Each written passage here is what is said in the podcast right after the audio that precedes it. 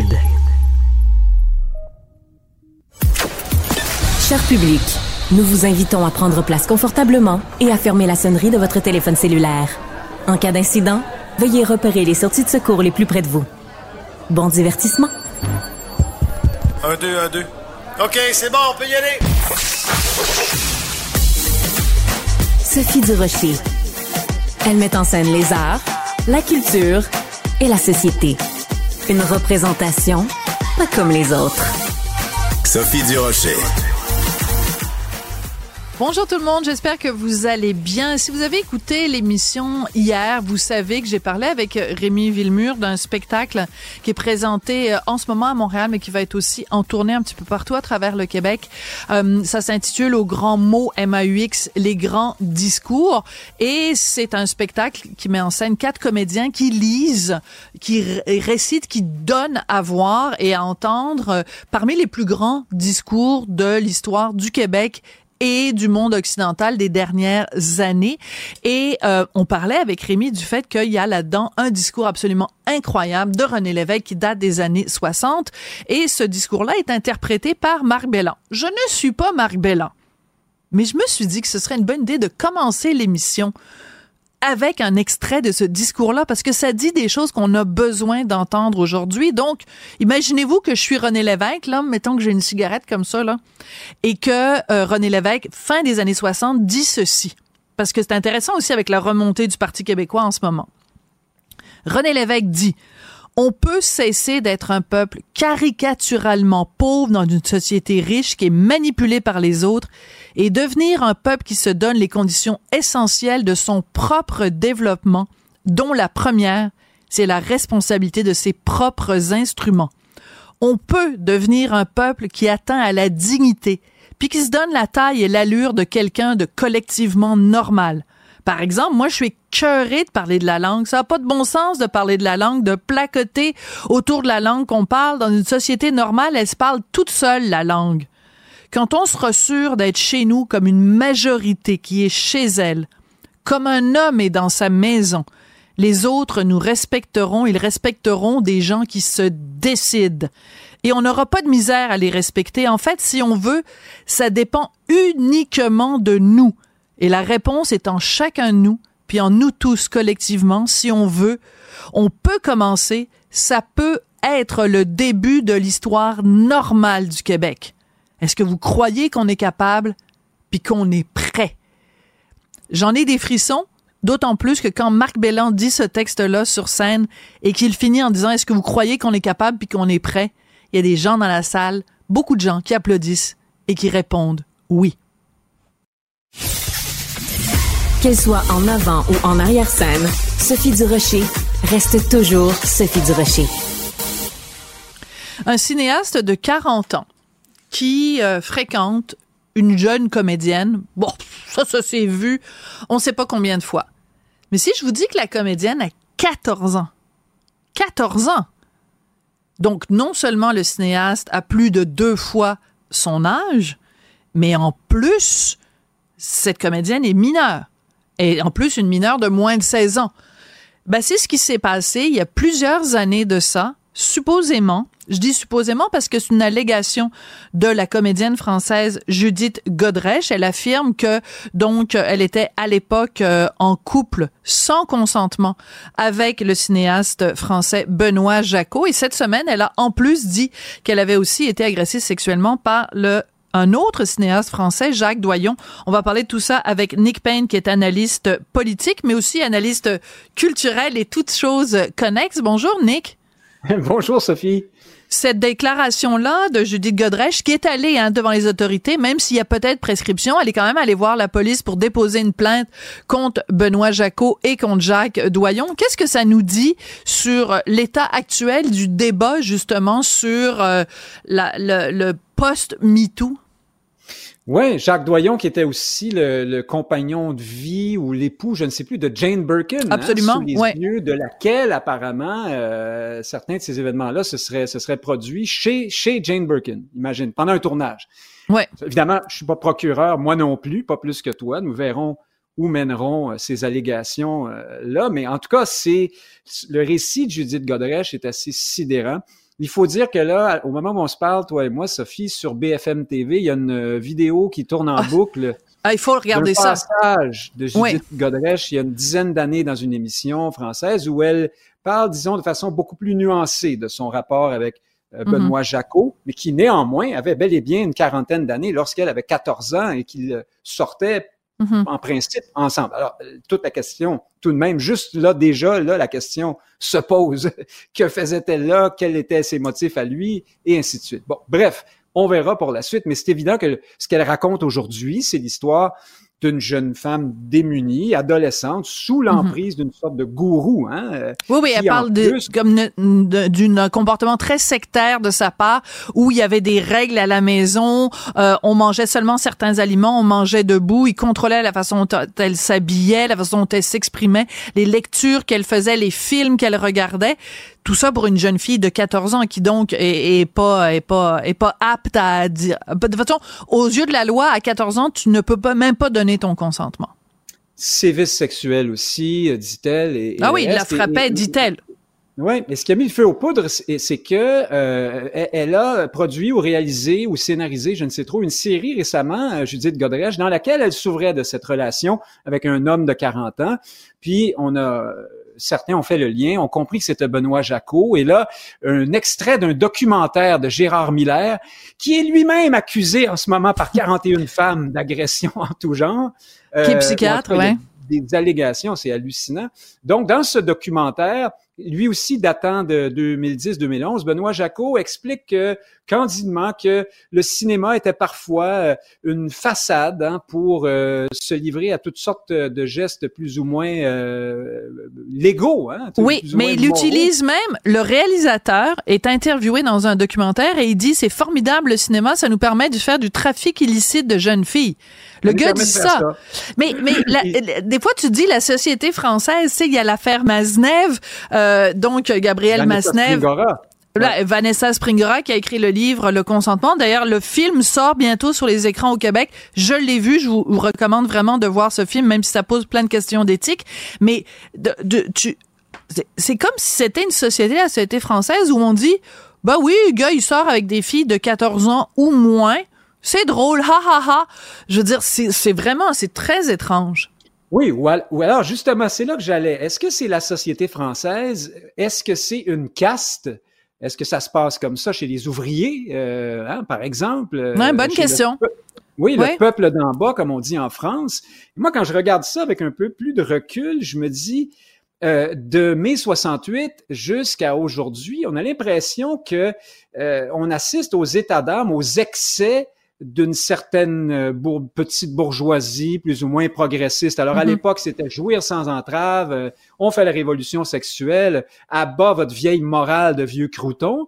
Et puis là, ben, toute cette génération-là, à tout le moins, ses représentants dans l'univers intellectuel, médiatique, artistique, ont tous fini euh, dépressifs, divorcés, toxicomanes et en psychanalyse. Et là, mais là, tout à coup, ce sont parfois leurs enfants, souvent leurs petits-enfants, mhm. qui nous organisent maintenant un monde moral, hyper crispé, euh, conservateur. Hein? Même, c'est Eugénie Bastier, euh, tout récemment, qui que disait dans le peut-être qu'on assiste à une sorte de retour de balancier, à un besoin de balises et de, de limites et de règles dans le domaine de la vie sexuelle. Et, et, et pour elle, ce, ce retour de balancier fait partie des raisons pour lesquelles Figure-toi que les jeunes Français, mais ensuite je vais te parler des jeunes Américains, aujourd'hui à l'heure actuelle, les 18 à 24 ans, là, ils sont cinq fois plus nombreux qu'il y a une vingtaine d'années à ne pas avoir eu de relations sexuelles euh, ah oui. dernière. Ah, ce texte-là est absolument euh, hallucinant. Des gens, tu dis, en un sondage, et les, tu le demandes aux gens, est-ce que au cours de la dernière année, vous avez eu au moins une relation sexuelle? Et il y a plein de gens qui disent non, mais mon Dieu, ça, ça doit s'assécher ces parties-là. Je sais pas comment. Moi, ça m'est ça m'est jamais arrivé. Je veux dire, ça fait longtemps. En Californie, 31 des 18 à 30 quelques, 30, même plus que ça. C'est presque 40 en fait. Euh, c'est tout un changement. Ben Moi, oui. Euh, j'ai pas, je me prononce pas, je ne vois pas comme, je, sais pas si c'est bien ou si c'est mal que les jeunes aujourd'hui soient peut-être un peu revenus de, du magasinage à plus finir euh, dans le domaine euh, des relations au sens large entre hommes et femmes, par exemple. Mais Ce que d'autres disent, c'est que ce phénomène-là est peut-être aussi le fruit de euh, de MeToo. Euh, de, et, ah ben c'est sûr. Euh, oui, parce que MeToo en partie au moins. Néo-féminisme, ouais, on fait de du, de l'amour même et des relations hommes-femmes une question d'emprise, de rapport de domination qui est dans lequel les femmes sont exclusivement les victimes et les hommes, euh, les, hmm. les, bourreaux. Non, c'est un, peu, un peu réducteur du mouvement MeToo, euh, Nick, si je peux me hein, permettre. oui, mais c'est que, c'est-à-dire qu'en fait, euh, ce que le mouvement MeToo dénonce, ce sont les femmes qui ont été agressées. C'est pas parce que tu dénonces le fait que tu as été agressé que tu dis par le fait même que tout rapport sexuel est un, est un rapport d'agression. C'est juste qu'on alerte, nous, nous, ce qu'on a fait les femmes, euh, euh, c'est qu'on a alerté les hommes, mais même s'il y a beaucoup d'hommes aussi qui ont participé au mouvement MeToo en disant moi j'ai été agressé, mais disons que c'est la minorité agressée qui s'est adressée euh, au reste de la de la planète en disant ben on est plus nombreux et nombreuses que vous le pensez à avoir ah été agressés. C'est ça. C'est pas. Ah, non, non, je, j'étais pas en train de critiquer ça. Hein. Ça pour moi c'est la part lumineuse de MeToo. Euh, moi-même comme homme, j'ai été amené à travers ça à réaliser que pour la femme, même en présence d'un homme bon, euh, qui n'a pas de mauvaises intentions, hmm. c'est très, très intimidant. Ça peut faire peur et c'est à la limite dangereux parfois les, les, les avances ou les comportements de l'homme. Mais il y a toujours une crainte. C'est ça, on a toujours une crainte.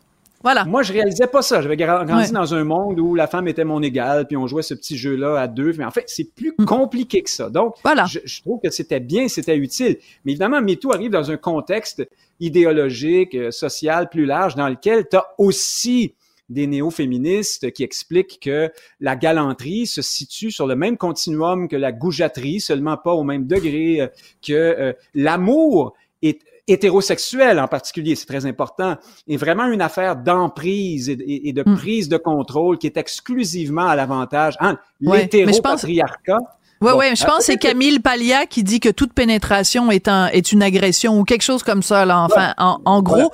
Mais euh, mais euh, on, on s'éloigne un petit peu du sujet, mais euh, mais on y reviendra. Mais disons que cette prise de parole de Judith Godrèche est, est quand même très très intrigante, surtout la bombe qu'elle a laissé tomber cette semaine où parce que bon, Benoît Jacot en avait déjà parlé, mais là la bombe concernant Jacques Doyon. Donc je vous encourage à aller quand même retrouver ça sur internet Internet, euh, une entrevue entre autres d'une demi-heure qu'elle a donnée cette semaine où euh, elle a vraiment de la difficulté à trouver ses mots pour parler des agressions dont elle a euh, été victime. C'est assez troublant. Et ça concerne ah donc des supposés grands noms du cinéma, d'auteurs, tu sais, supposément des grands intellectuels du cinéma français. Hein, moi, je, je n'associais pas Judith Godrèche et le geste qu'elle pose aujourd'hui à ce féminisme qui complique Tout à fait. Moi, mais je pense que les gens... Les gens sont assez intelligents pour avoir compris la nuance. Euh, tu, tu avançais à pas de loup et t'en fais pas. Il euh, y a aucun, euh, aucun malentendu possible. Merci beaucoup, Nick. Avec plaisir. Les rencontres de l'art. Lieu de rencontre où les idées se bousculent. Où la libre expression et la confrontation d'opinions secouent les conventions. Des rencontres où la discussion procure des solutions. Des rencontres où la diversité de positions enrichit la compréhension. Les rencontres contre de l'art. Un texte vraiment surprenant dans le Journal de Montréal, Journal de Québec. Hier, 35 des Canadiens qui pensent que leur conjoint dépense trop. Penses-tu que, Jean-François Barry, qu'il y a plus de femmes qui trouvent que leur mari dépense trop ou de maris qui trouvent que leur femme dépense trop? De maris qui trouvent que leur femme hein? dépense trop, parce que j'ai lu ce sondage-là, puis j'ai lu d'autres articles pour me faire une tête pour pouvoir discuter avec toi. Puis je trouvais que ça faisait un beau petit sujet du, du, euh, vendredi. du vendredi, parce que et puis là, je, te ramène dans une petite tranche de vie que on est, on, a quatre trois couples d'amis en fait, quatre avec le mien, puis on fait souvent des soupers ensemble. Ouais, ça fait pas beaucoup d'amis. T'as juste ça, t'as juste trois couples d'amis? Hey boy. J'en ai d'autres, mais ceux-là, on, est, on fait plus de choses ensemble. On se retrouve dans des chalets, on fait, tu comprends? Et euh, à un moment donné, est venue la discussion des, des finances sur la table. Puis moi, dans ma tête, c'est pas un enjeu parce que les huit personnes, gars, filles, dans chacun des couples, travaillent tous et gagnent toutes bien leur vie. Je me suis dit, c'est simple de gérer les finances ben dans un couple dans ce temps-là. Et là, on a abordé ce sujet-là pour je me souviens pas quelle affaire, puis ça a créé des petites frictions. Je me suis rendu compte que dans plusieurs couples, ça créait des tensions. C'est problématique, oui. Et donc, 35% trouvent qu'ils dépensent trop. 36% ne disent pas la vérité à leur conjoint à propos de leur Et ça, c'est nono, là. Donc, les Et ça, c'est nono, là ou de l'argent qu'ils ont, etc. Ils disent pas la, ils disent pas la vérité. Et dans bien des cas, ça peut mener à des chicanes. Et dans bien des cas, ne pas s'entendre sur l'argent peut créer des séparations à long terme, parce qu'à un moment donné, il y a plein de choses qui rentrent en ligne de compte. Mhm. Quand les enfants sont là, les broches, les études, euh, la maison, la voiture, les etc., broches. etc. Ben, les broches, c'est un enjeu important ah ben, quand ben, même. je le sais. ben non, ben écoute, c'est sûr. Écoute, il y en a qui répétaient leur maison pour euh, le ravalement de façade de leur enfant, là. Fait que je trouvais que c'était un drôle de sujet. Et ce que j'ai vu, euh, une des raisons pour laquelle on souvent s'obstine à propos des finances, c'est que euh, souvent dans un couple, on se complète. Et souvent, ce qui va arriver, c'est que le cigale, la cigale rencontre la fourmi. Oui. Donc, c'est très, très rare dans un couple que tu vas avoir deux dépensiers ou deux économes. Fait que tu as, souvent un de chaque. C'est correct, ça balance, mais en ça même temps, ça fait pas mal de tension. Est-ce que tu es fourmi ou tu es cigale? Euh, moi, je suis fourmi. Euh, là, je veux pas révéler trop d'affaires de ma vie personnelle. Moi, je suis excessivement fourmi. Euh, quand j'ai rencontré Richard, il était très cigale, mais après 21 ans de vie commune, je dois dire qu'il est rendu aussi fourmi que moi. Disons ça comme ça, sans que Mhm. que je reçoive un cellulaire, un, appel de Richard qui me dit Coudon, t'es en train de révéler des choses sur ma vie personnelle. Voilà. Bon, chez nous aussi, je suis fourmi, très très fourmi. Yes. On, je viens pas d'une famille euh, riche, fait que euh, une petite insécurité de ce côté-là, tendance à en mettre de côté. Et j'ai rencontré une cigale, euh, qui, qui une cigale. En la cigale ayant chanté tout l'été se trouva fort dépourvue lorsque la bise fut venue. Eh bien, chantez maintenant. voilà. Mais, mais en même temps, il faut que j'avoue quelque chose. C'est que si ma, si ma cigale n'était pas là, ça serait lettre en maudit chez nous. Ah, Parce que moi, moi, changer la décour, peinturer, changer des cadres, des meubles, ouais. de même, tant que ça tient, ça tient. On, aurait fait peu de vacances parce que, tu sais, ah, une ben vacance, une belle voiture, tout ça, c'est toutes des affaires qui. Des dépenses inutiles pour toi, ouais. Ben oui. Fait qu'heureusement que la cigale est là. Mais on, donc, on fait un bon, un, bon balancier. Euh, quand j'ai discuté avec, avec mes amis à propos de ce sondage-là, quelque chose qui ressortait, c'était de, de devoir. Il y a beaucoup de gens qui ont des comptes conjoints conjoints. Ils mettent tout dedans. Oui. Mais ça, c'est formidable. Ça, c'est beaucoup plus euh, équilibré euh, de ah, dans la mesure où, ben oui, parce qu'à ce moment-là, tu peux, tu mets les revenus de l'un et les revenus de l'autre dans un seul et unique compte. Puis là, toutes les dépenses partent, tu sais, que ce soit l'hypothèque, l'épicerie, euh, parce qu'il y a, y a un phénomène qui est très féminin, c'est qu'il y a beaucoup de femmes et ne devraient jamais faire ça qui euh, disent euh, le partage, mettons, des dépenses, c'est le gars va dépenser, payer, mettons, euh, l'hypothèque, des trucs comme ça, puis elle va payer l'épicerie. Sauf que quand ils se séparent, à moins qu'ils aient, bon, qu'ils soient mariés, puis qu'ils ont fait des, bons arrangements, ben à ce moment-là, le gars, il a un capital, puis la femme a dépensé de l'argent dans des trucs qui restent pas.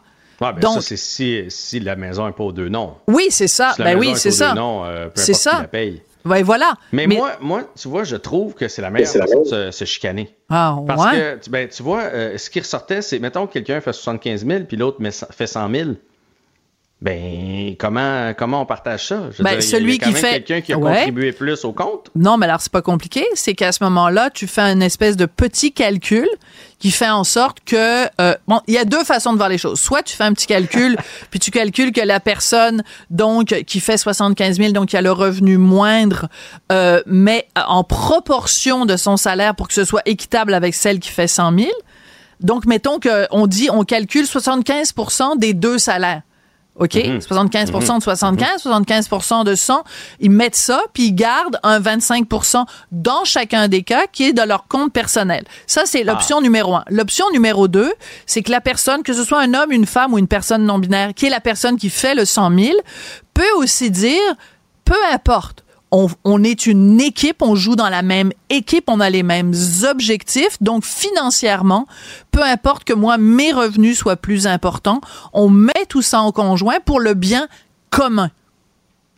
Mais moi, j'aime mieux ta première version. Ah, nous, c'est notre façon de fonctionner. On a comme un compte conjoint qui, dans lequel on met toutes les dépenses conjointes. Puis après ça, ce qui reste, c'est chacun pour soi. Puis c'était la meilleure façon de ne pas se chicaner. Mais ce que j'ai entendu, c'est qu'il y a des gens qui, mettent tout, ils ont juste un compte. Ouais. tous les conjoints. Ça, je trouve que. Parce que là, si je veux m'acheter euh, une nouvelle paire de patins, moi, je me souviens, c'est là que ça a explosé. À un moment donné, hein? j'avais besoin d'une nouvelle paire de patins. Avec ta blonde actuelle, là? Oui, puis là, ma blonde, une paire de patins, c'est dommage une paire de patins. Je fais, ben oui, mais moi, c'est mon sport, euh, puis j'ai ben ça oui. pieds. Euh, toi, ton maquillage, puis toi, tes ben, affaires, puis tes patentes. Tes sacoches, puis là... qu'on rouvre le. le... Fait que c'est à, à, partir de ce moment-là qu'on a fait, OK, hypothèque, voiture, enfant, on va avoir un budget commun, mais le reste, c'est chacun pour soi. Parce que sinon, tu sais, si tu décides de t'acheter euh, peu importe quoi, d'aller manger au restaurant avec des amis, euh, j'ai pas à te, demander Ah ouais, t'as pris l'entrée au restaurant? Ben, T'aurais pu te limiter euh, au, à la table d'hôte, il me semble que à un moment donné, ça finit plus, puis tout le monde travaille fort, puis on a le droit de faire ce qu'on veut avec notre argent. Fait que c'est comme ça, nous autres, que ça, que ça a fini par finir. Parce que sinon, je pense qu'on ça aurait été des, des argumentaires souvent. Mais est-ce que tu sais qu'il y a 20% des gens, on apprend ça aussi dans l'étude, qui ne partagent pas leur argent avec leur conjoint? Du tout, du tout. Conjoint, conjointe ou peu importe. Donc, ils gardent ça tout pour eux, qu'ils en fassent plus, qu'ils en fassent moins. C'est à eux autres, puis chacun paye, chacun pour soi. Oui, mais ça, euh, moi, je, ça peut marcher pour, mettons, un couple qui a pas d'enfants. À partir du moment où tu as des enfants, je vois pas comment comment tu fais ça, là. Tu sais, je veux dire, payer, euh, ça, coûte ça coûte cher avoir des enfants, là. Ça veut dire, ils font comment, ça coûte là? une fortune. Ça coûte une maudit que c'est cher, hein? Non, mais imagine les gens qui en ont trois. qui payent chacun pour les enfants. Mais après ça, s'il en reste, tu sais, mettons sais, euh, nous autres, mettons, on va au restaurant. Chacun notre tour à payer. Des fois, elle m'invite, des fois, je l'invite. On commence pas. Mais je commencerai pas à splitter la facture au ben restaurant en deux parce que c'est mon argent. Puis ça, c'est ton argent. Ils sont en vacances. Si on, je veux dire, c'est chacun pour soi à un moment. C'est tous pour un. Chacun pour soi jusqu'à un certain point dans nos folies de la vie parce qu'il faut profiter de la vie pour n'a pas des intérêts communs. Mais quand on fait des affaires ensemble, à un moment donné, il faut arrêter de partager. Sinon, sinon, notre conjoint, notre conjointe est ils partagent tout dans la vie. On doit pouvoir partager un peu notre argent. Ben, à partir du moment où tu partages, euh, tu sais, quand un a la grippe, l'autre l'attrape, je pense que les finances, ça doit être pareil. À partir du moment où un attrape un gros montant d'argent, l'autre doit l'attraper. On va se quitter là-dessus. Merci beaucoup, Jean-François Barry. Je te souhaite euh, une bonne discussion de patins avec euh, ta blonde en fin de semaine. Ils sont achetés, les patins. Ouais, c'est ça. Ben, elle, elle va s'acheter une sacoche, tu vas C'est important, c'est ma shape. Vive les sacoches. Merci. Au revoir. Salut. Elle est parfois dramatique. D'autres fois, satirique. Mais chose certaine, elle ne joue jamais la comédie. Comédie. Sophie Durocher. Alors, vous en avez beaucoup entendu parler euh, depuis quelques jours. J'ai écrit une chronique là-dessus aussi dans le Journal de Montréal, Journal de Québec. Il y a deux cas cette semaine où des livres québécois ont été l'objet soit de censure, soit carrément de brûlure. Hein? Ça rime censure et, brûlure. Euh, il y a les livres d'Élise Gravel qui ont été retirés des euh, étagères de la Bibliothèque publique juive de Montréal. Et il y a aussi un livre, un dictionnaire de la sexualité qui a été euh, brûlé donc par une candidate euh, républicaine américaine. Ça a attiré évidemment l'attention de l'ANEL. L'ANEL, c'est l'Association nationale des éditeurs de livres du Québec. On va parler avec Jean Paré, qui est directeur général de Saint-Jean Éditeur et qui est membre du CA de l'ANEL. Bonjour, euh, Monsieur Paré, comment allez-vous? Bonjour Sophie, ça va très bien, merci. Et vous? Oui, ben moi ça va très bien. Par contre, euh, ce qui se passe en ce moment m'inquiète énormément et vous aussi. Euh, donc vous avez euh, émis ce communiqué qui dit l'ANEL dénonce de dangereuses atteintes à la liberté d'expression et vous dites ça n'est pas sans rappeler des moments sombres de l'histoire. À quoi faites-vous référence exactement? Ben, écoutez, ce à quoi on fait référence, c'est à tous ces moments, ne serait-ce qu'on pourrait parler, mettons, du Québec, où euh, il y a eu pendant un certain temps des livres dits à l'index. Euh, il y a euh, le clergé qui déterminait ce qu'il fallait lire et ce qu'il fallait pas lire. On est un peu ça me démonte un peu, pour ne pas dire un autre terme, peu moins poli sur des ondes publiques, mais ça me, ça me, ça me met dans tous mes états de voir à quel point des gens, bon, des politiques en général, dans le cas qui nous occupe, on parle quand même d'une d'une jeune femme qui souhaite euh, être élue au Parti euh, républicain. Euh, ouais. Elle veut être secrétaire d'État au Missouri. Ouais. Donc, ben, bonne chance. en même temps, ces, gens-là, vous savez, il m'arrive souvent de, de dire à des, à des gens qui gueulent contre Donald Trump, je me dis tout le temps, moi, je leur réponds tout le temps, moi, j'aimerais bien ça pouvoir éventuellement avoir un souper euh, d'une heure ou deux avec Donald Trump, parce que ces gens-là ont une intelligence qui m'impressionne beaucoup parce qu'ils savent ce, ils savent euh, déceler, euh, d'ailleurs un peu comme des éditeurs, ce qui se passe dans l'air du temps. oui, très très juste. Ils sont ils, sont impressionnants. Alors ils ont du pif, oui. Ouais. Alors qu'elle y croit ou non, son son coup d'éclat mm impressionne l'imaginaire. Là, maintenant, ça traite d'un livre euh, euh, publié chez nous euh, aux éditions Cardinal, qui est une maison d'édition de très très très bonne réputation. D'ailleurs, comme c'est le cas de, de, de, de, toutes les maisons d'édition du Québec. Alors, on est démonté. évidemment, quand ça se rapproche de nous, ouais. moi, moi, en plus d'être euh, en plus d'être éditeur depuis plus de 30 ans et de diriger une maison d'édition au Québec, euh, je suis gay, imaginez-vous donc. Donc, euh, j'ai pas trop envie d'aller me promener en Floride par les cours. Non. Je me dis. Avec M. Ron DeSantis, non, ça, ça, ça, ça, donc, ça sent pas bon là-bas. Ouais. Je me dis, je suis safe au Québec, ça, ça va bien se passer. Mais là, bon, là, quand même la quelque chose qui se passe un peu plus près de chez nous, euh, la bibliothèque juive qui commence à faire un peu la même chose. Euh, il y a des gens qui se croient en mesure de juger ce que nous devons lire en 2024 euh, ou ce que nos enfants peuvent lire. Alors, je veux juste expliquer le contexte, si vous le permettez, euh, Monsieur Paré. Donc, euh, Élise Gravel, qui est euh, auteure de livres et illustratrice, qui fait des livres que les enfants adorent, La patate à vélo, mais plein d'autres livres absolument rigolos avec des personnages de monstres absolument fabuleux. Je l'adore comme illustratrice et comme auteur de livres pour enfants. Donc, récemment, en fait, depuis le 7 octobre, depuis le pogrom du 7 octobre, sur ses médias sociaux, Instagram, important de le dire, pas dans des livres, mais sur les médias sociaux, donc Instagram, Facebook. Elle fait toutes sortes de publications euh, où elle donne son opinion sur euh, la guerre euh, Israël-Hamas. Et c'est à cause de ça que la bibliothèque publique juive a décidé de retirer ses livres. Bon, je vous le dis, euh, Monsieur Paré, moi, je n'aime pas les dessins que euh, Madame Gravel fait. Je trouve qu'elle simplifie le conflit. Je trouve que ça frôle la propagande anti-juif. Euh, je trouve ça problématique. Par contre, j'ai pris sa défense dans le journal en disant c'est pas parce qu'on n'aime pas les petits dessins qu'elle fait sur Instagram qu'on doit enlever ses livres. C'est là que le bas blesse, c'est qu'on peut être en désaccord avec les propos de quelqu'un, mais quand même défendre les livres que cette personne-là écrit. C'est ça la nuance.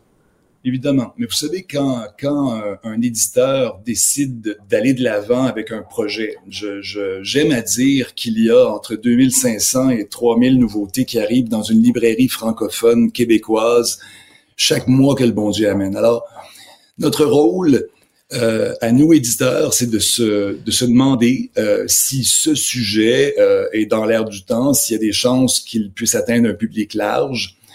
Et euh, je dis aussi euh, de plus en plus ces années-ci que un livre n'est plus seulement un contenu.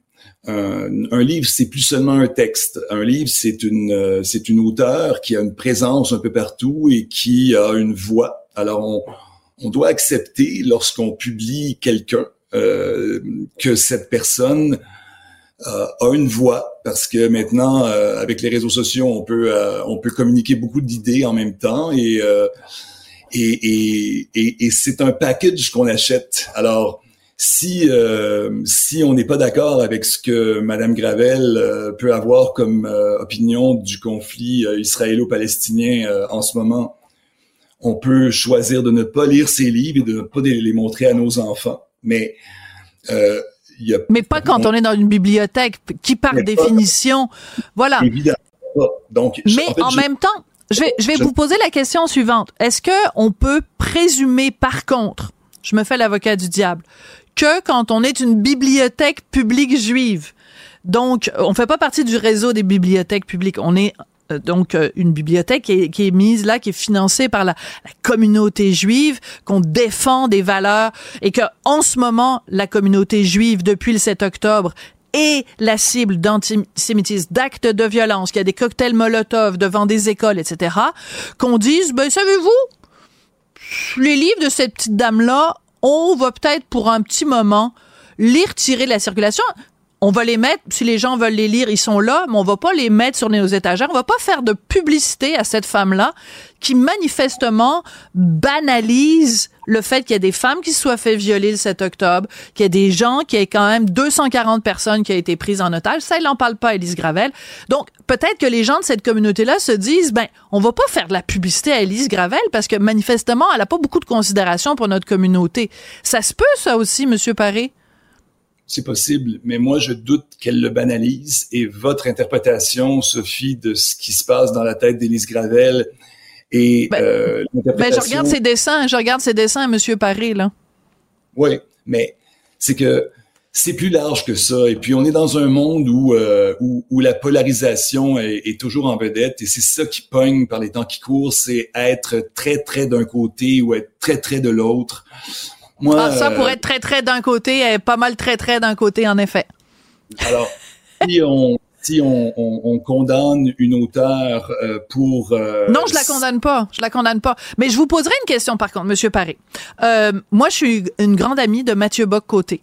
Est-ce que euh, on pourrait demander que quand euh, Mathieu Bocoté euh, euh, sort un livre et qu'il n'y a pas un, un mais il n'y a pas un texte là-dessus dans le Devoir, qu'il n'y a pas un texte là-dessus dans la presse, si ce n'est que pour le descendre en flammes supposément selon des erreurs factuelles, mais que les gens de la, section livre de la presse n'écrivent pas un mot, que quand Mathieu Bocoté doit se présenter à des conférences, que des conférences sont annulées parce qu'on considère qu'il est pareil à Belzébuth. Euh, ça, c'est une culture de l'annulation. Ben, je sais pas, moi, est-ce que l'Association nationale des éditeurs de livres se prononce quand c'est un livre de Mathieu Bock-Côté ou que Mathieu Bock-Côté lui-même est euh, l'objet de la, culture de l'annulation? Ben, écoutez, je, suis l'éditeur de Pierre-Yves McSween, euh, qui est un qui est un chroniqueur à Cogeco et qui est un animateur de télé à Télé-Québec.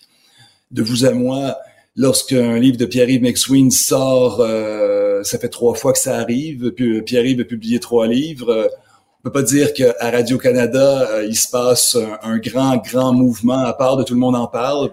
Êtes-vous sérieux, ouais? Ça, arrive. Donc, on vit ça, on vit ça tous les. Dans, oui, mais une conférence qui est annulée, Monsieur, Monsieur, Monsieur Paris. Là. Je pense pas qu'il y ait des conférences de Pierre-Yves McSween qui ont été annulées parce que les gens il menaçait sa sécurité, là.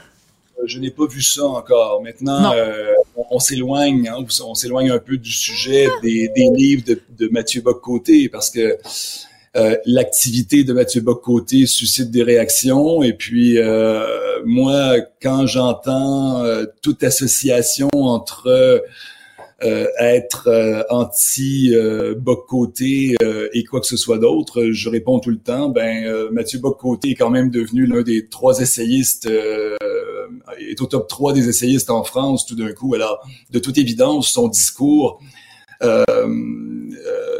est, porte. porte. voilà. Donc, son discours est très populaire auprès d'une clientèle. Moi, j'ai toujours un réflexe qui me ramène à, à à un segment d'une émission de Marie-France Bazot à l'époque, c'était acheter, c'est voter. Ah, euh, voilà. Très bien dit. On va se quitter. Malheureusement, on va se quitter là-dessus, mais c'est une très bonne conclusion. En effet, si vous aimez les livres d'Élise Gravel, ben, allez les acheter. Si ces propos vous dérangent, ne les achetez pas. Puis laissez donc la paix aux autres qui ont envie de lire ces livres. C'est une excellente euh, conclusion. Merci beaucoup, Monsieur Paré. Je rappelle, Jean Paré, que vous êtes directeur général des Saint-Jean éditeurs, membre du CA de l'Association nationale des éditeurs de livres. Merci beaucoup. Merci. Elle se déplace du côté court au côté jardin pour couvrir tous les angles de la nouvelle. La nouvelle. Pour savoir et comprendre. Sophie Durocher. Dimanche, le 11 février, c'est euh, la journée internationale des femmes et des filles en sciences. On pense évidemment à Marie Curie, l'idole de tous et toutes, mais c'est aussi l'occasion de souligner et d'encourager les femmes et les filles à investir le domaine des sciences où encore malheureusement aujourd'hui, elles sont moins présentes que les garçons. Et moi, j'ai reçu cette semaine un communiqué du collège Sainte-Anne où on m'a dit, ben écoutez, nous, on valorise beaucoup les sciences à notre collège et on vous propose une entrevue avec une jeune fille qui étudie chez nous. Elle s'appelle Coralie Dumont. Elle est passionnée de sciences. Moi, je me suis dit, Ben oui, moi j'ai envie de la rencontrer, Coralie. Ben ça tombe bien, elle est en studio. Bonjour Coralie. Bonjour Sophie, ça va bien? Ben moi très bien. Vous avez quel âge, Coralie? J'ai 19 ans. 19 ans. Et là, le collège Sainte-Anne que vous fréquentez est particulièrement fier de vous parce que vous êtes vraiment une bibite de science. Vous aimez ça, les sciences. On me dit que euh, vous avez donc, euh, même si vous étiez au secondaire, vous preniez des cours de biologie de cégep, de qualité collège. Ça vient d'où cette passion-là? Écoutez, ben les sciences, moi j'ai toujours adoré ça. Je trouve que c'est vraiment une bonne, euh, une, excusez-moi, c'est vraiment un bon, euh, un bon domaine où est-ce que tu peux explorer tous les univers, fait autant les mathématiques, euh, les sciences, la biologie ou quoi que ce soit. Puis ça m'a vraiment intéressé de toujours pousser plus loin ma curiosité, quoi que ce soit. Fait que euh, c'est pour ça que je prenais des cours de biologie avancée puisque ça me permettait de vraiment explorer tout un univers que je connaissais pas. Wow, ça c'est en plus de vos cours de violon puis si puis ça vous avez vous êtes comme ben, dans mon temps on appelait ça une bolée, mais je pense que ce serait peut-être peut-être un terme que vous aimez pas, mais en tout cas vous êtes vraiment une touche à tout, une femme de la Renaissance comme on dirait aussi. Donc revenons spécifiquement euh, aux sciences. Donc vous avez vous êtes évidemment en programme en sciences de la mm-hmm. santé euh, avec distinction et vous avez fait des recherches sur le domaine du vapotage. Pourquoi? Comment ça a commencé votre euh, intérêt pour le vapotage? Vous voyez, en fait, au secondaire, j'avais une de mes amies qui, euh, malheureusement, n'a pas pu assister au bal de finissant puisque son poumon a perforé. Juste, à, justement à cause du vapotage. Elle vapotait tellement que euh, son poumon a perforé, puis elle a eu des grandes complications à cause de ça.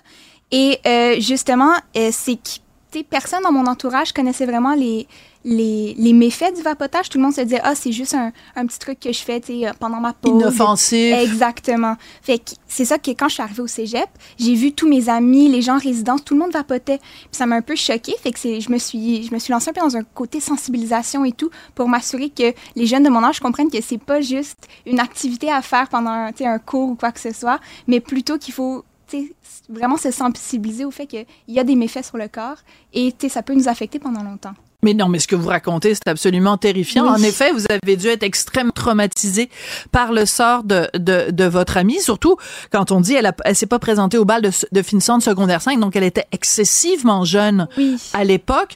Donc, euh, le vapotage, déjà, pour un adulte, ça peut avoir des méfaits, mais en plus, euh, sur quelqu'un d'aussi jeune, euh, les gens du collège m'ont donné plein d'informations sur vous. Alors, si vous permettez, normalement, je suis pas intrusive comme ça quand je fais une entrevue avec quelqu'un, mais puisque c'est de l'information que m'a communiqué le collège, je me dis que c'est avec votre autorisation. Alors, on, on nous dit que une des raisons pour, le, pour lesquelles vous avez donc cette curiosité aussi pour les sciences, c'est que votre propre mère est atteinte d'Alzheimer précoce. Ça, c'est très particulier. Oui, c'est quand même euh, c'est une situation particulière et tout. Euh, ça fait à peu près 3-4 ans qu'on le sait. Euh, elle a quel âge, votre maman? ma mère, elle a 54. Donc, elle a, depuis l'âge de 50 ans, elle sait qu'elle est atteinte, et donc, elle vous l'a dit, atteinte d'Alzheimer précoce.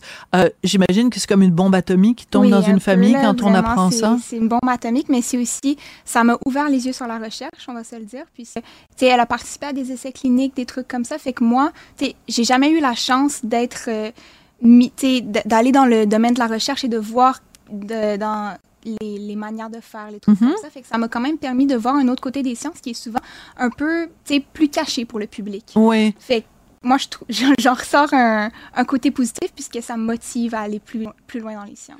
Est-ce que ce serait une motivation, par exemple, de dire, bon, vous voulez évidemment, manifestement, travailler dans le domaine des sciences de la mm-hmm. santé, euh, éventuellement faire de la recherche ou devenir médecin pour trouver un, un remède ou un traitement pour la maladie d'Alzheimer? Ben, vous voyez, c'est sûr que ça me touche très personnellement. Fait que je sais pas si je ah. serais prête à aller dans des trucs comme ça ou est-ce que... Ce serait trop délicat peut-être pour vous. Je comprends. peut-être. Mais c'est ce que je m'enligne vers la recherche ça me passionne. Es déjà avec euh, toutes les expériences que j'ai pu faire avec mon collège. Euh, la recherche, j'adore ça, puis c'est ce que je vais m'enligner là-dedans. Ah, ben c'est fabuleux parce qu'en tout cas, moi, je, je, me suis dit, on va interviewer Coralie parce que ça va être une ambassadrice pour les sciences et vous êtes jusqu'ici extrêmement euh, convaincante. d'un autre côté, aussi, vous êtes vous-même touchée mm-hmm. par deux maladies orphelines rares, mais ben, alors, excusez, ça vous dérange qu'on en parle? Non, ça me dérange pas du tout. En fait, il y en a une confirmée, puis il y en a une que je suis en attente d'un diagnostic. Mais c'est, tu sais, les maladies rares, il n'y a pas beaucoup d'informations, puis souvent, c'est des, c'est pas des diagnostics qui sont nécessairement genre précis, des trucs comme ça. Fait qu'il y a beaucoup de tests, beaucoup d'attentes et tout. Fait que c'est un long processus. Puis c'est aussi un autre, une autre motivation pour pouvoir aller en recherche. Il y a plein de, de trucs. Tu sais, la médecine, c'est vaste. Il y a plein d'avenues qui n'ont pas été encore, euh, comment dire, Explorer. Explorer, exactement. Fait que c'est sûr que euh, de faire euh, du développement médicament pour des maladies rares, hmm. des trucs comme ça, c'est super intéressant. Moi, ça me passionne vraiment. J'adore euh, j'adore essayer d'aller les sentiers battus, les trucs comme ça. Ouais. merci, Coralie. Bonne chance. Bon courage à votre mère. Merci. c'est très touchant comme histoire et c'est très inspirant de vous rencontrer et euh, espérons que euh, vous allez servir de modèle. Vous vous rendez compte? Vous, vous avez des modèles. Hein? On m'a dit que vous adorez Marie Curie, euh, mais euh, quand même, elle a eu deux prix Nobel. Oui. Un, un en physique, un en chimie. Son mari aussi, puis une de ses filles, puis sa deuxième fille a dit ben moi je suis la seule dans la famille qui a pas de prix Nobel. Hein? C'est incroyable quand même cette famille-là. Oui oui, il faut viser haut là, mais. Il faut viser haut, mais je vous souhaite un jour peut-être je vais vous recevoir Coralie Dumont, puis je vais dire dans 20 ans peut-être, hein, je vais être à encore, puis je vais dire, on reçoit Coralie Dumont qui vient de recevoir le prix Nobel dans, dans je sais pas, dans les sciences de la santé ou quelque chose. Ça me fait plaisir de revenir. Vous êtes une ambassadrice formidable pour euh, encourager les femmes et les filles à aller en sciences. Merci beaucoup, Coralie Dumont. Vous êtes finissante au diplôme avec distinction en sciences de la nature au Collège Sainte-Anne. Vous êtes absolument inspirante du haut de vos 19 ans. Merci, Coralie. Merci à vous. Sophie Durocher. Un savoureux mélange artistique de culture et d'information. Stéphanie vous l'a dit euh, tout à l'heure, on va parler de sexualité, évidemment, avec Anne-Marie Ménard, qui est professionnelle en sexologie. Devrait-on planifier nos rapports sexuels? Bonjour Anne-Marie Ménard. Euh, je te dirais, la réponse à la question, c'est si t'as des enfants, t'as vraiment pas le choix parce que tu peux juste avoir des rapports sexuels quand tes enfants dorment ou ils sont à l'école. Je n'entends pas Anne-Marie. Anne-Marie, je t'entends pas. Alors, euh, peut-être que tu as... Ah, OK, d'accord. Oui. Voilà. Bon, alors, donc, est-ce que tu m'as entendu? Oui, c'est moi qui étais euh, un peu distraite. J'ai fermé mon micro. Je suis très désolée. euh, en fait, c'est ça. C'est euh, semi-planifié lorsqu'on a des ah, enfants. c'est ce que je disais. Mais en fait, pas juste les gens qui ont des enfants, mais les gens qui ont des vies très occupées. On vit dans un monde euh, où on a des horaires très chargés. Donc, ça peut être bénéfique pour les parents, mais pour les gens qui ne sont pas parents également. Oui. Alors, planifier, ça veut dire que peut-être que c'est parce que bon les gens les affaires qu'on rentre dans notre agenda c'est des obligations si on rentre le rapport sexuel dans notre agenda ça veut dire qu'on en fait une obligation il me semble qu'on enlève le côté spontané le fun en wait euh, non? oui, tout à fait. Euh, j'adore ça. Euh, ben, J'allais dire quelque chose, mais je vais faire attention à ce que je dis. Oui. Ah, OK. Mais euh, sans filtre, on aime ça. Euh. Ben, la culotte à la main, là, je veux dire, c'est comme ça, là, tu sais, digedi, digedai. Mais là, s'il faut planifier, mon Dieu, il me semble, ça fait peur. Ça fait pantoufle un peu de planifier. Ben, il y a beaucoup de choses importantes que vous venez de mentionner. D'abord, euh, on voit ça comme une corvée lorsque c'est planifié, comme une obligation. Mais il faut vraiment, je veux insister sur le fait qu'un rapport sexuel planifié n'est pas un rapport sexuel obligatoire. D'accord je me suis amusée encore cette semaine à faire des petits sondages sur mon Instagram. Ah oui, j'adore. Chronique. Oui. Et euh, bon, j'ai marqué est-ce que vous êtes pour ou contre les rapports euh, planifiés? La majorité des gens sont pour les rapports planifiés parce qu'on comprend justement dans quelle ère on vit ou est-ce qu'on est tellement occupé. Euh, mais j'ai demandé les gens qui sont contre pourquoi? Hmm, bonne question, Anne-Marie. Et ça en revient à ce que vous dites, c'est pas spontané, il y a pas de l'effet surprise. Euh, je me fais des attentes au préalable qui peut-être ne seront pas rencontrées. Ouais. Mais là, là, et il y a quelqu'un qui s'est penché sur la question. On l'appelle Kat Kova. C'est une étudiante au programme de psychologie sociale de la personnalité à l'Université de York. Elle a fait une étude sur la question. Euh, en fait, ce sont deux études distinctes, mais elle a mélangé les résultats. On parle de plus de 400 couples qui ont été euh, en entrevue pour sondés, euh, qui ont été sondés, exactement. Et là, c'est dans notre mentalité collective d'être en faveur de la spontanéité, comme si, encore une fois, on s'était fait un peu euh, euh influencer par ce qu'on voit dans les films ou euh, le, le, le, classique euh, livreur de pizza dans le, scénario pornographique qui arrive avec sa pizza. Tant pis si elle reste froide sur le comptoir, on mangera de la pizza froide. donc, on est ah, vraiment dégueulasse. cette mentalité-là. Ouais, ça, de la pizza froide, là. Au micro-ondes, tu sais. Euh, mais en fait, c'est ça, je pense qu'on est vraiment dans cette mentalité collective-là. Et euh, ce qu'elle a trouvé, elle, en fait, c'est que euh, nos croyances sur le sujet vont façonner notre notre satisfaction sexuelle par rapport aux différents rapports sexuels. Donc, si on croit que ça va être désagréable, que ça, ça, tue l'amour, que ça hmm. tue le désir de planifier un rapport sexuel, ben notre satisfaction sexuelle suite à ce rapport-là sera ben pas non, c'est sûr. très élevée. C'est ça, je comprends. Euh, un des avantages que je verrais euh, à la planification, c'est, mettons, si on sait, si on est mardi puis qu'on se dit, ah, mercredi, il va y avoir du... Euh, euh ben, tu te rases les jambes? ben, c'est ça qui arrive. Et que, voilà. Il y a plein... Ben, on va parler de, de, planifier un voyage, par exemple, un voyage que vous avez vraiment envie de faire. Mais là, euh, vous allez, je sais pas, peut-être euh, chez la coiffeuse avant, vous allez vous épiler, vous allez euh, vous acheter un petit maillot de bain. Mais ça peut être la même chose pour vos rapports sexuels. Ben oui. je pense que c'est une belle stratégie pour maintenir une intimité épanouissante. Hum. Et quand on y pense, au début de nos relations amoureuses, c'est un peu ce qu'on fait. On les planifie un peu quand même, nos rapports sexuels dans les débuts on fait des choses qui mènent à ces rapports. Ben, on planifie le, on planifie la chambre de motel. Exactement. Je dis des bêtises. Hein? C'est parce que c'est vendredi, Anne-Marie. Mais euh, oui, c'est ça, ça. On planifie parce que il y a, l'excitation qui monte aussi. On sait qu'on est pris dans notre travail, mais on va avoir notre nanane parce qu'on sait qu'on va aller rejoindre la personne avec qui on commence une relation. Puis il y a toute l'excitation qui vient du rendez-vous et de ben justement donc la planification. En fait, je dirais que la différence entre la planification, le fun et la, le fun et la planification plate, c'est peut-être 20 ans de mariage. Non, mais je dis ça comme ça là. mais c'est certain qu'après 20 ans de mariage, mais les gens me demandent toujours comment je fais pour sortir de la routine. Ben, planifiez votre rapport sexuel, puis anticipez-le. Donc, faites-vous une espèce de, de on, va teaser, je m'excuse, j'ai pas le mot français, là, on va venir euh, titiller. notre partenaire. Ouais. je sais pas si c'est le mot adéquat, mais oui, euh, titiller, ça marche. Euh, c'est ça, de dire ce que j'ai envie de te faire. Euh, ah! les gens qui ont euh, la, la, meilleure euh, satisfaction sexuelle, ce sont des gens qui pratiquent le BDSM. On en a déjà parlé.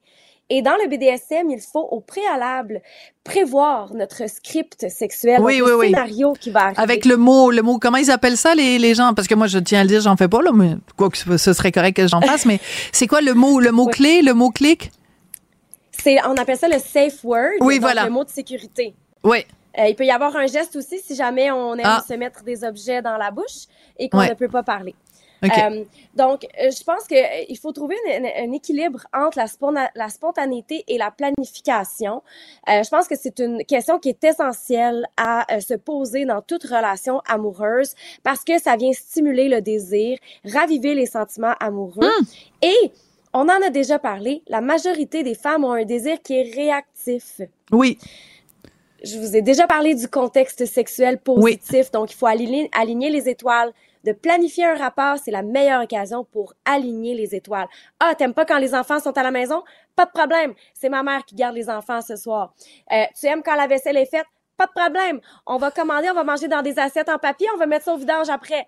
Mais euh, je fais des Est-ce qu'il y a vraiment des gens qui planifient qui planifient leur relation sexuelle en fonction de s'il y a une, pile de lave de vaisselle sale dans l'évier de la cuisine? Et là là hein?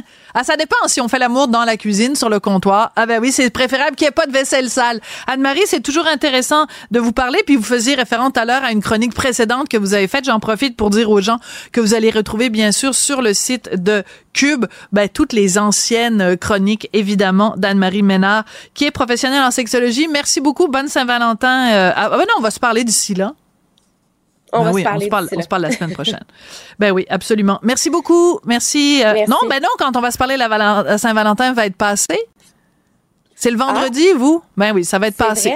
Bon, ben, bonne Saint-Valentin à l'avance. Ben oui, on va se voir, ça va être le, comme le, 9 et, et 7, ça va être le 16. Parfait. Ben, bon, planifiez vos rapports sexuels pour la Bon, c'est ça. Ben, je vais peut-être finir par dire ce que je voulais dire. Au revoir, Anne-Marie. Merci à vous. Et on se retrouve, non pas lundi, c'est Jean-François Barry qui me remplace parce que j'ai d'autres engagements professionnels. En fait, je m'en vais au lancement de Sortez-moi d'ici. Que voulez-vous? Donc, euh, sortez-moi d'ici, puis on se retrouve, euh, sortez-moi de là. Je vais être là mardi.